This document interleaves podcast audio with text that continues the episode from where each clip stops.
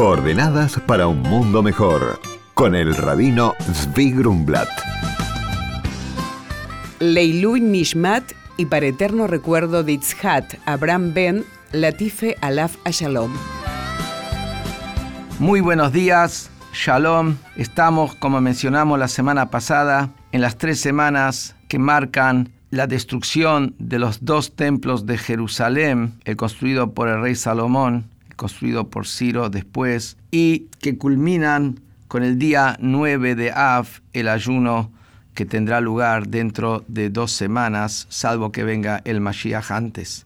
Estas tres semanas ya estaban de alguna manera profetizadas por el profeta Jeremías y Dios le muestra una madera, le muestra una rama de almendras. Y el sentido es de las almendras que le muestra una rama de almendras, porque las almendras tardan tres semanas en madurar el fruto y que se refiere a esas tres semanas. Pero acá viene la pregunta, si nos está mostrando acá que va a haber tres semanas de duelo, de dolor, de golpe, ¿por qué nos muestra con almendras que son dulces, las almendras que son ricas, que son sabrosas? Es verdad que nos muestra el palo de almendras. Y más aún, la almendra en un principio es amarga y termina siendo dulce.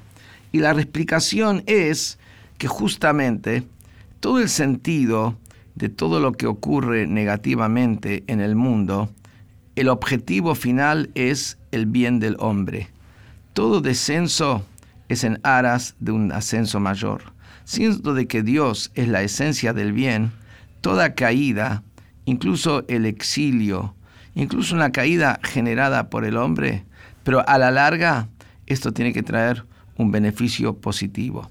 Así también lo que tiene que ver con estas semanas. Es verdad que el exilio vino a causa de desvíos de los judíos del mandato de la ley de la Torá, pero sin embargo, eso mismo es el objetivo es de este exilio es limpiar esas fallas.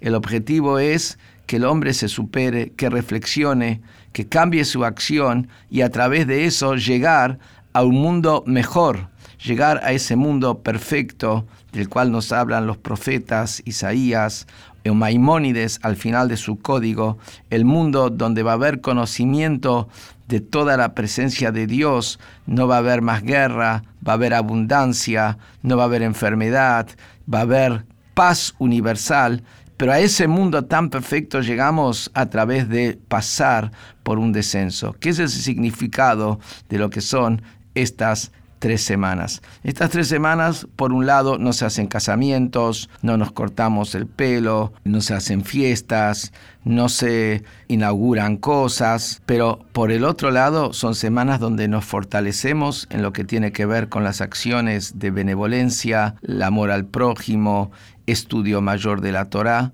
¿Por qué? Porque nuestro objetivo está en transformar estas tres semanas en semanas de alegría. Muy buenos días y shalom.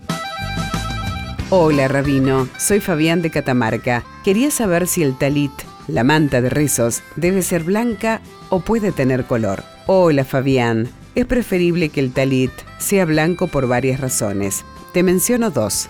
La primera es que hay una opinión que el talit debe ser del mismo color que sus hilos, que son de lana blanca. Además, el blanco denota la misericordia y el perdón divinos. Como está escrito, si tus pecados resultan ser de color carmesí, se volverán blancos como la nieve. Por consultas al rabino, pueden escribirnos a coordenadas.jabad.org.ar. Coordenadas para un mundo mejor. Con el rabino Zvi Grumblat. Shalom y Shavuot.